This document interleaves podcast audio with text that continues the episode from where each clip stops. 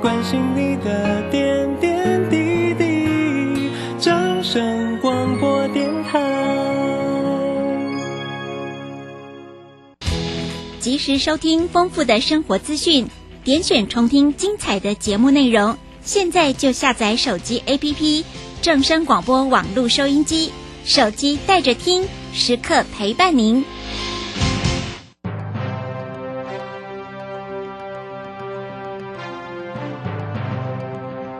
掌握趋势就是掌握财富，理财最怕人云亦云、道听途说。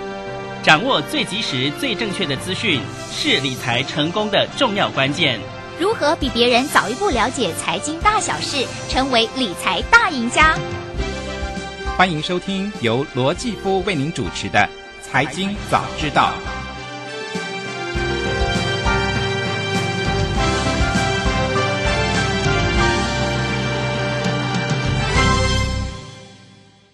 各位听众朋友，大家早安，欢迎来到《财经早知道》节目现场，我是主持人姐夫罗继夫。今天大家出门的时候，应该还是感受得到太阳公公的威力哈，没有错。我们在昨天节目中就跟大家讲了哈，哎，这样的好天气呢，一直要持续到嗯我们放假之前哈。呃，今天的天气跟昨天应该都是差不多哈，而且今天南部的高温依然有可能会达到三十六度哈，所以呢，呃，出去的时候防晒要做好哈，也要多补充一点水分了哈。嗯，不过呢，哎，大家也要心理准备哈，到了礼拜天的时候呢，呃。会有封面来抵达，而且呢，呃，现在是五月嘛，哈，每年的五月，大家呢都会在想说，梅雨季的是不是到了呢？嗯，其实现在大家还蛮期待有梅雨过来的，哈。不过呢，呃，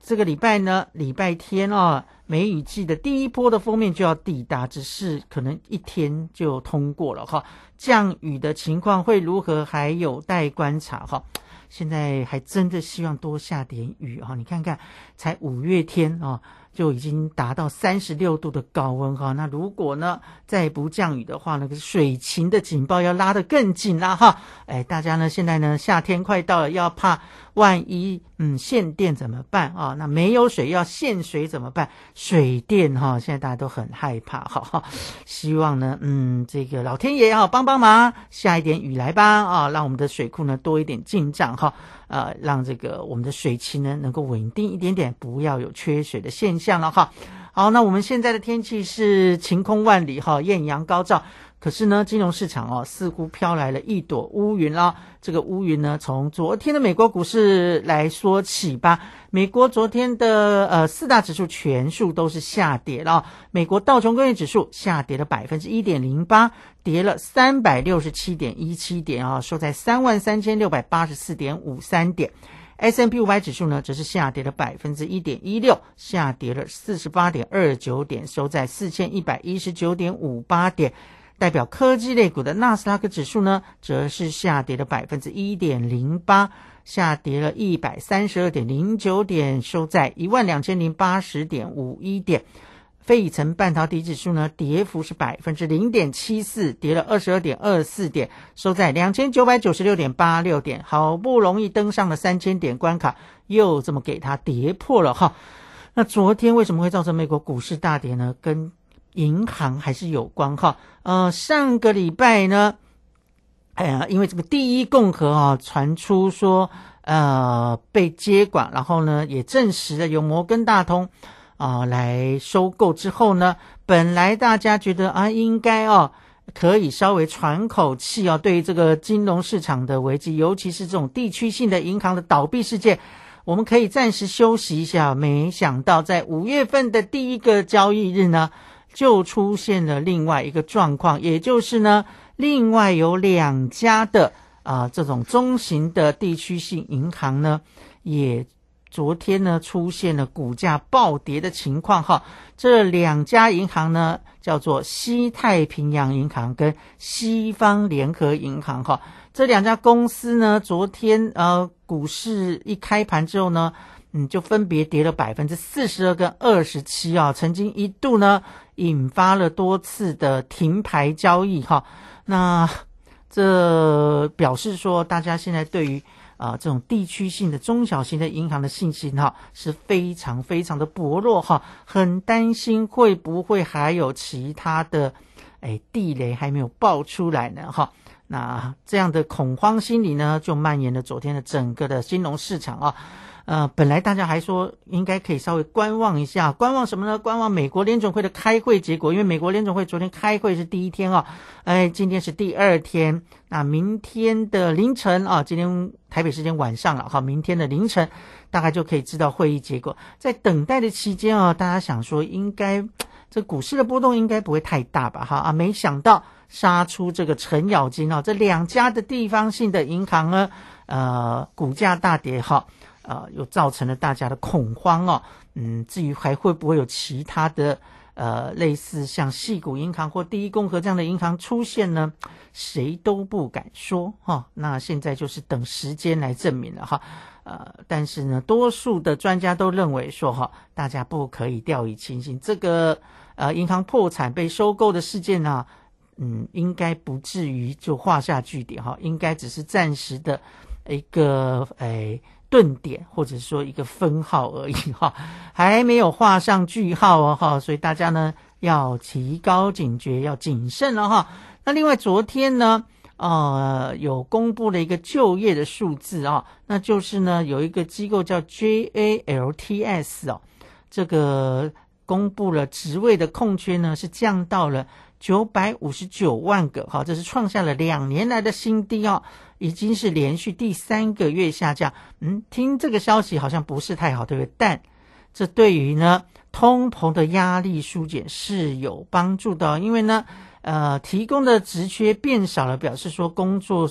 的呃职场上面呢，现在的情况哈，已经没有像之前人力需求那么紧俏了哈。那这个薪资上涨的压力呢，也可以稍微舒缓。那薪资压力舒缓啊、就会让这个通膨数字没有那么紧张哈，这就是连锁反应。那联准会想要看到的也是这样的情况哈，所以呢，嗯，这个数字啊，诶，有好有坏哈，看你怎么去解读它就是了啊。好，这个是昨天在美国金融市场的情况哈。那另外呢，我们来看看其他的呃这个金融商品的价格哈。我们先来看一下。呃，原油价格哈，那原油价格呢？六月份交割的西德州原油价格呢，期期货是下跌了百分之五点三哦，跌了四美元，来到每桶七十一点六六美元这个七十块的关卡哦。嗯，看起来呢有一点危险了哈。嗯，那七月份交割的北海布兰特原油跌幅也有百分之五，跌了三点九九美元，收在每桶七十五点三二美元啊、这个也是哈。呃，同步下跌啊，美个不管是美国或者是北海布兰特原油的啊、这个价格呢，昨天都出现了比较明显的下挫哈。呃，主要原因还是大家对未来的经济需求哈，嗯，有一些疑虑在了哈。哦，那这个油价下跌哈，哎，另外一个好处可能也是可以让呃这个通货膨胀的情况呢稍微疏解一些压力了哈。嗯，这个跷跷板哈，这个。嗯，你说跌太多也不是好事啊，跌太多表示需求变少，表示经济呢，哎，有可能会哎比现在更糟，这也不是大家想看到哈。可是你说它涨太高，又会造成通膨的压力哈，要怎么样才能刚刚好呢？嗯，谁都不知道哈。那每天只能随着这供需的消息的变化呢来做判断哈。那今天这个走势呢？大家似乎比较担心的是未来经济的发展就是了啊。好，那至于美元的部分的话呢？嗯，这个昨天哈、美元呢，哎，也还是呈现这个呃下跌的走势哈，呃，那总共是跌幅是百分之零点二三，来到一百零一点九的价位哈。那另外黄金的价格的话呢，呃，六月份交割的纽约黄金期货价格是上涨了三十一点哈，啊、这个涨幅有超过百分之一啊，收在每盎司两千零二十三元。啊，这个黄金的价格又回到两千元以上了，嗯，所以美元走贬，黄金的价格就会走涨哈。这个虽然不是百分之百呃完全相符，但是呃这种呃就是他们的关系呢，嗯，是蛮密切的啊。大家不妨就按照这个规律哈，去观察金价的走势了。好，那这个是呃昨天的呃美国的金融市场的表现哈。那我们把焦点转到国内哈，讲来看一下昨天的呃台湾的股汇市啊。先来看一下汇市好了哈。昨天的台北的汇市呢，台币对美元是贬值了四点二分，收在三十点七八二元对一美元的价位哦。那至于台股的部分呢，台股昨天哦，中场是上涨了五十七点，好像还不错哈，收在一万五千六百三十六点，涨幅是百分之零点三，成交量呢有两千两百九十七亿元哦。嗯，在这个盘面上呢，呃。有一些类股哈是比较亮眼的啊，比如说像什么军工类股了哈，呃，可能有一些消息面的影响吧，因为美国的军火商的拜访团要来到台湾了哈，哦，那这似乎就是趁这个消息呢，呃，就走了一波行情啊。不过我是觉得这样的一个所谓的行情哦，呃，是是有点虚了，它就是个题材了哈，那是不是真的能够持久呢？这还必须要看就是了哈。那另外呢，昨天三大法人的部分呢，总共是买超了六十八点九亿元，其中呢，呃，这个呃外资呢，啊，还有投信呢，还有整个啊这个自营商哈，哎，都还是算买比较多的哈。投信呢是买超了十点二亿元哈，自营商呢是买超了二十三亿元哈。那外资是买超了三十五点五亿元啊，看起来三大法人在昨天的呃情况就是对台股呢，呃五月份第一个交易日是采取捧场的态度啊，只不过经过昨天美国股市这样的一个走势的话，今天的台股要收红哈，要拼一下就是啊，呃开盘之后呢。整个台股呢是呈现下跌的走势哦，目前呢台股呢是下跌了七十四点哈，那来到了啊一千啊一万五千五百五十六点啊，那昨天在盘面上有一档股票哈，嗯，也受到大家的关心啊，那就是呢红海这档股票哈，因为红海昨天呢尾盘有一张这个六千多张的单子大单敲进哈，所以呢。本来在盘中的交易啊，呃，是呃一直在平盘以下，可是呢，这样子一个神秘大单呢，哎，一进场之后呢，就把红海的股价给拉上去了哈。这个红海的股价呢，呃，昨天就是收红了，而且呢，最后一一单这个爆出六千两百二十八张的成交量哈，到底这个神秘的来的买单来自哪里呢？嗯，不知道哈，但至少对。红海的股价是有帮忙的。那红海呢，在会五月十一号就要举行法说会了，是不是大家已经嗅到什么样的一个端倪呢？哎，这个可能要等法说才能够揭晓了哈。但是呢，呃，昨天在市场上其实有传到说，啊，红海集团接到了全球云端游戏的龙头微软的伺服器的代工订单，而且已经开始出货了哈。嗯，但是呢，呃，红海当然是不评论这个单一客户的事情了哈。但无风不起浪，也许呢，真的有大单的益助哈，让红海的股价有了支撑就是了。嗯，那昨天的台积电呢，则是呢，还非常惊险的。呃，守住了五百元的大关哈，收在五百零一元。不过今天开盘之后，马上就跌破了，目前是跌了三块半，来到四百九十七点五元哈。这些全职类股如果表现不好的话，台股要冲上去会是比较辛苦一点点啊。所以，除非今天哎，台积电像昨天一样，嗯，这个能够。稳住五百元的大关呢，红海又还可以诶继续上涨的话，或许哈可以稍微拉抬一下台股的指数啊啊，因为这是台股前两大市值的公司嘛哈，嗯，对于指数的贡献是非常非常明显的哈。好吧，今天台股就请加油了，我们先休息一下，待会要进行财经热线单元。唯一纯白的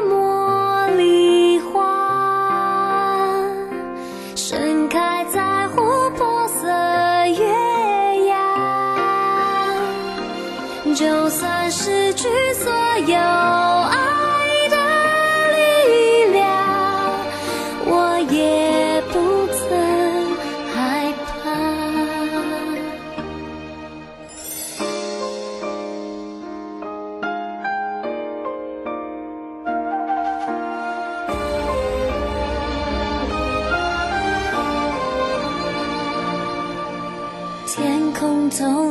着微光，照亮虚无迷惘。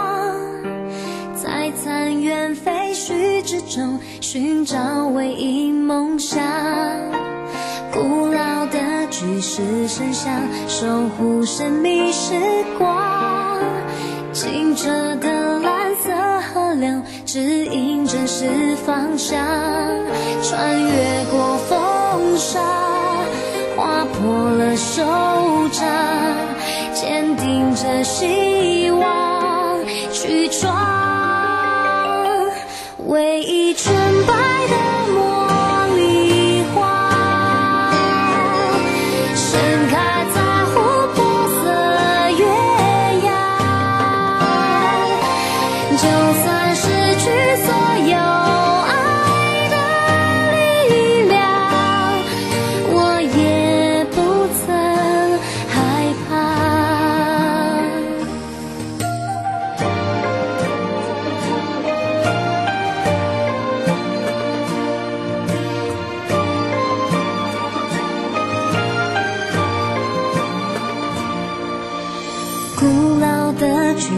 巨石神像守护神秘时光，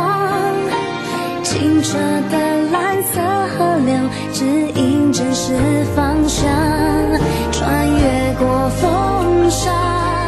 划破了手掌，坚定着希望去闯。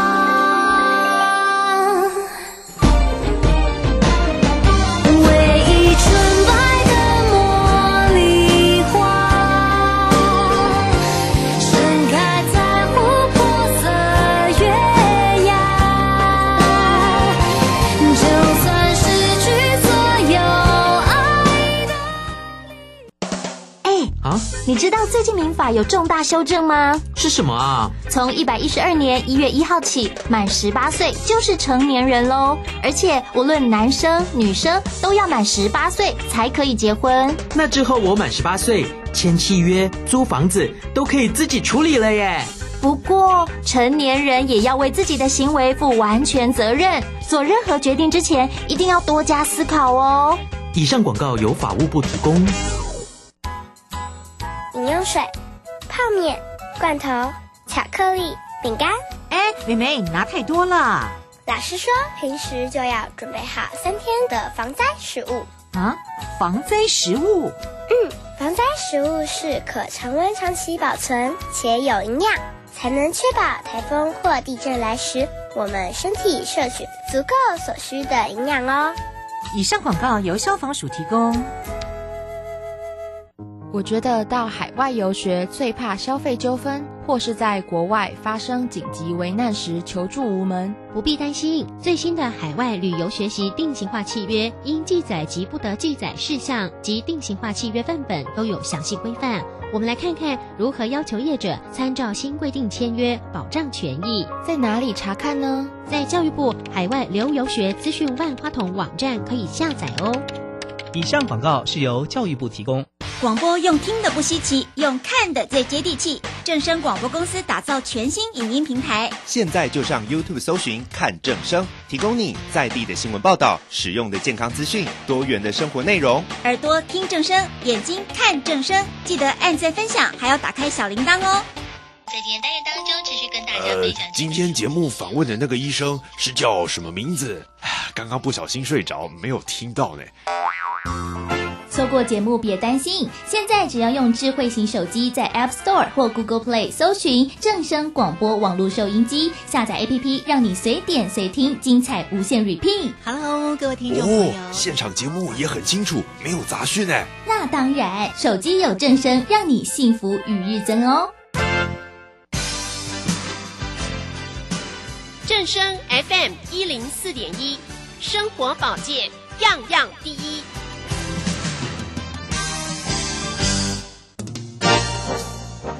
财经早知道，理财我最照。所有财经大小事，全在 FM 一零四点一。财经早知道。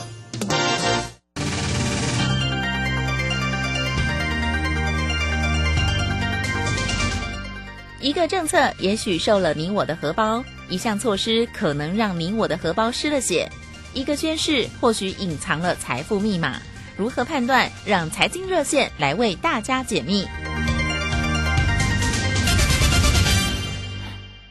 这里是正声台北调频台 FM 一零四点一，欢迎回到财经早知道节目现场，我是主持人姐夫罗继夫，来跟大家报告一下目前台股的走势啊，目前还是没有起色，跌了七十八点，来到一万五千五百五十七点。嗯，好，今天因为受到美国股市昨天重挫的影响，要拉抬呢，似乎比较辛苦一点点，但是我们还是抱存一点希望吧，哈，希望收盘的时候呢，跌少一点，甚至可翻红的话呢，嗯。这样大家比较开心一点点了哈。好，回到我们礼拜三的财经热线单元，今天呢要来跟大家聊的哈，是在我们节目中这一两年来哈，哎已经聊了非常多次的这个 ESG 的话题啊，因为这是一个世界的趋势潮流啊，而且呢在台湾这两年呢，这样的议题呢也非常受到了重视啊。那在台湾呢有一个奖项啊，其实呢已经举办了非常多年哈。其实就是鼓励诶所有的企业哈，要朝这个 ESG 的方向进行，那就是远见杂志所举办的这 ESG 的相关的奖项。那今天呢，我们邀请到远见杂志的副主副主编林佩轩呢，来跟我们揭晓今年的奖项的得主。佩轩，早安！早安，听众朋友还有主持人，大家好，我是远见杂志林佩轩。好，你们今年的这个呃 ESG 的奖项，哎，其实是改过名字的，对不对？对，没有错。那个 Jeff 哥跟我们很熟哈。其实我们这个奖项，呃，是国内历史蛮悠久，可以说是最悠久的啦。我们自己也是蛮自豪的。我们在二零零五年那个时候就有观察到全球的一个趋势氛围。那当时大家可能都知道另外一个名词嘛，我们叫做企业的社会责任，那时候称为 CSR。对，那在这几年，呃，大家一定也感受到了，不管是国内外，那像我们政府主管机关一直在强调永续，那一直在强调 ESG。那当然我们可以理解到，其实企业社会责任跟衍生到 ESG，它的概念其实都是蛮相通，也蛮一致的。对。那不过也是为了符合现在外界对于这个名词以及永续的重视，所以我们从今年，呃，这一届第十九届开始，我们的奖项就正式把它称为远见 ESG 企业永续奖。是本来的那个 CSR 的社会责任，呃，也包含着现在这几年流行的 ESG 里面，也就是说 ESG 的范围比你们之前的这个 CSR 的社会企业的呃呃企业这个企业社会企业社会责任的这个范围又更大，而且更符合现在世界的潮流，对不对？好，好，那我们就来看看啊，那除了名字改了之外，那今年的呃这个选拔的过程有什么样的特别的地方？是不是也跟我们的听众朋友分享一下呢？好，因为这呃我们在讲 ESG 的时候啊，其实我们奖项可以分成两大类啦。我们大家都知道，一定会有所谓的综合绩效嘛。综合绩效其实看的就是你一家公司整体的 ESG 各个方面的表现状况怎么样啊，做得好不好。那我们有一个综合绩效的组别，那这个组别底下就是按照各个产业别别来做一个区分，可能有电子科技啊，可能有金融保险，可能有服务业等等。那我们有另外一大类叫做杰出方案，其实今年在杰出方案这方面，我们有呃算是两件比较强调的事情哦，就是其中我们有一个叫做人才发展，因为这几年产业我们都观察到了，其实产业不管。各个产业啦，大家都对于人才的需求啊、人力的状况啊，都非常的紧张哦，就不知道到底劳工劳呃人力从哪里来，然后以及我们怎么样赋予人才啊更新的技能、更好的发展，来应应未来的一个企业啊大环境的经济挑战等等。所以，我们今年在人才发展组这边是我们的啊整个七大呃七类的一个杰出方案当中当中的其中一组。那还有另外一组，其实我们也是今年新增的，就是叫做低碳营运组。因为这两年自从呃二零二一呃政府宣布有一个近零碳排的目标之后，那大家一定也观察到了，今年开始啊立法的通过啊，那甚至碳权交易所搞不好都即将要成立了。嗯，那因此企业的碳的议题是非常关键、非常重要的，所以我们今年有一个新的组别，也叫做低碳营运组。那这两个是我们今年算呃这几年啊算是比较新，然后也特别强调的组别。那至于其他的杰出方案组别，呃，大家可以想象的，像是推动啊、比如说教育推广啊，然后公益推动啊，还有其他的呃各式各样的环境友善的作为，这些的企业如果有很好的呃方案，或者是它很好的一个实际的做法，我们都很欢迎企业来报名角呃报名角逐这个奖项。哎，那讲到报名角逐啊，今年报名的情况如何呢？跟往年比起来？嗯，今年总共我们在第十九届，其实我们呃从去年的大概十一月那个时候，我们就开始呃宣布我们新一届的办法。那我们这个比赛其实大家可以听得到，我们从去年十一月宣布，然后到今年五月啊、今天今天啊，其实我们节目是 live 的嘛，然后我们今天下午。下午就是我们会在呃远东饭店举办我们的正奖典礼。哎，所以我们提早一步知道了啊，先听为快哦。谢谢你对我们的节目的支持。好，那所以今年报名的情况比过过去几年都踊跃吗？对，所以呃，我刚刚是要讲说，哎，我们这个期期间其实非常长哦。那嗯所以到到今天正式宣布结果之前啊，我可以跟大家说，其实我们今年总共收集呃，总共来角逐的有两百三十六件，嗯企业有两百三十六件这么多。但是我们这个就是精挑细选啦，我们一贯就是呃也秉持着我们是靠外部的专家评审团来帮我们选拔出优秀的企业的典范哦。所以其实我们今年的获奖啊，总共颁出的奖项只有四十六个奖项，大家大家可以算一算啊，其实我们的获奖率是低于两成的，也就是嗯获奖率只有十九点五。哎，这样听起来的确不容易哦，哈哈，十九点五，也就是五件里面只有一件可以入选得奖就对了哈。好，那你刚刚也讲了说，你们也会呃从这两百多件的呃报名呃件数里面去挑选，那挑选的标准上面呢，今年的标准跟以往有有不一样的地方吗？还是遵循到以往的这些规则呢？嗯嗯嗯，我们可以分享一点，其实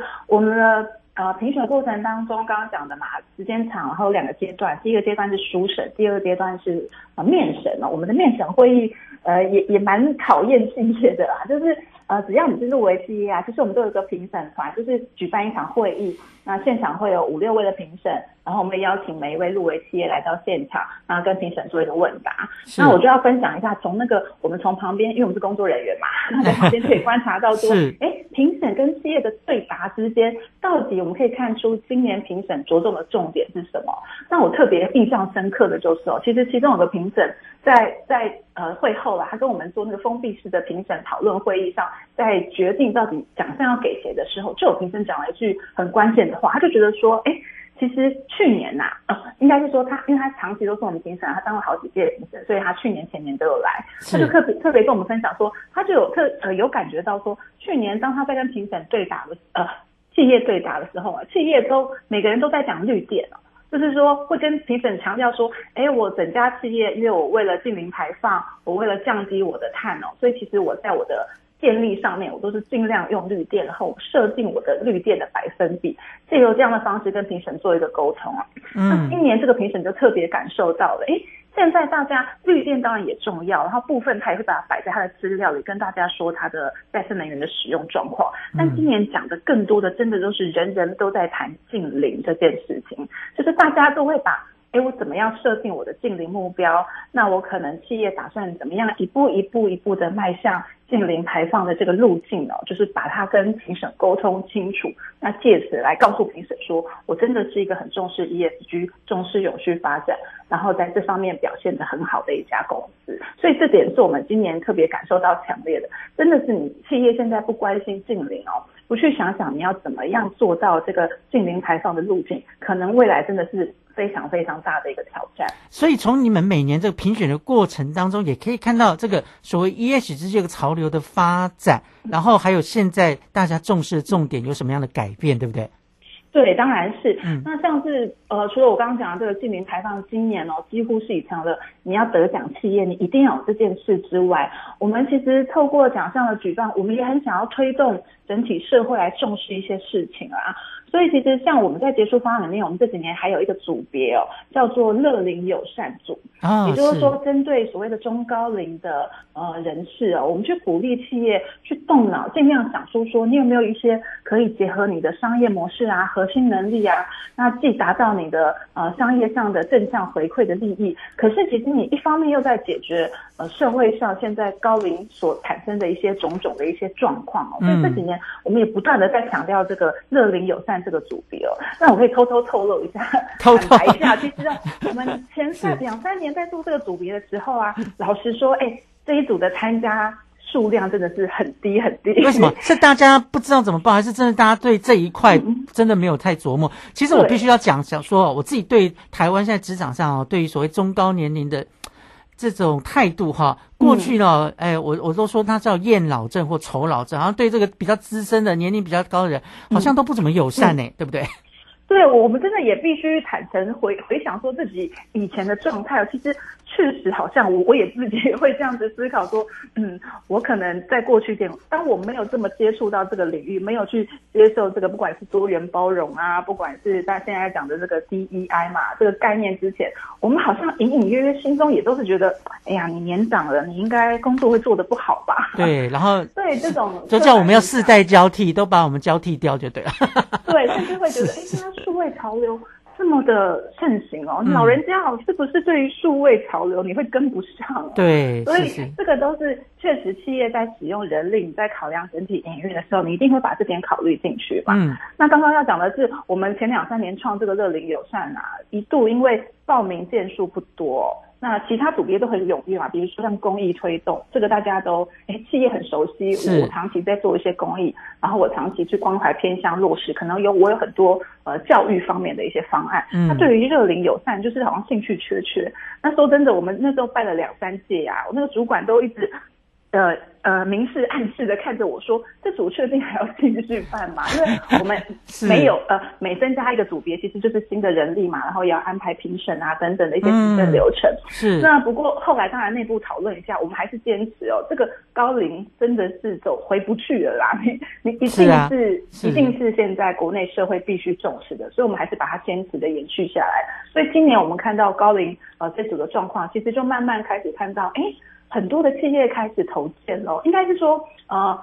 关心这个议题的产业种类，我们看到它变多了，这个是我们蛮开心的。因为过去啊，嗯嗯，Jeff 哥可能可可以猜猜看哈、哦，你会觉得关心这个热龄友善议题的会是什么产业居多呢？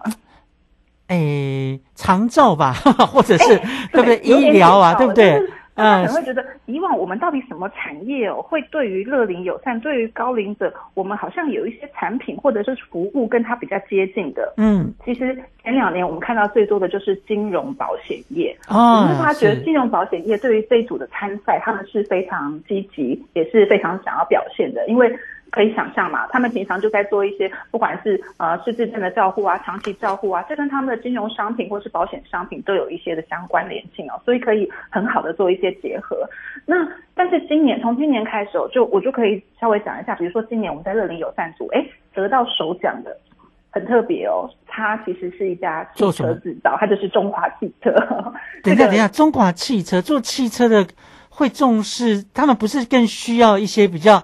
诶，有体力活啊，或者是呃一些比较年轻有活力的一些呃员工才是吗？员工对不对？嗯，对，没有错，这个一定是我们的第一概念哦。但是回过头来讲，当我们在想永续发展，想这个企业 ESG，其实大家都一定都听过嘛，嗯。既是风险也是机会，嗯所以你怎么样从你的风险当中去去针对你的产业弱点哦，这个也是呃我们过往评审在看这个奖项比赛的时候，他们如果会发现一家企业，你特别去注重你的产业弱点，去对症下药，然后去找出你的解决方案，哎，其实这个是蛮加分、蛮亮点的一个效果。所以近年近年我们可以看到蛮多这样的例子，就好比呃，比如说呃。台泥哦，台湾水泥公司。好，那个佩轩，我们先休息一下哈，哎，我们待会儿呢，哎，好好来聊你们这次的这个得奖名单哈。其实我对你刚刚讲这个这家汽车公司怎么做好热淋这件事情，他们怎么会得奖，我也蛮好奇的。待会再请佩轩来跟大家做分享。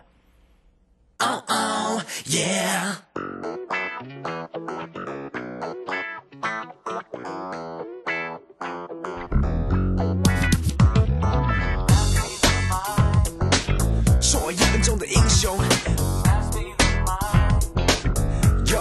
是谁抢走了我的麦克风？没关系我还有我的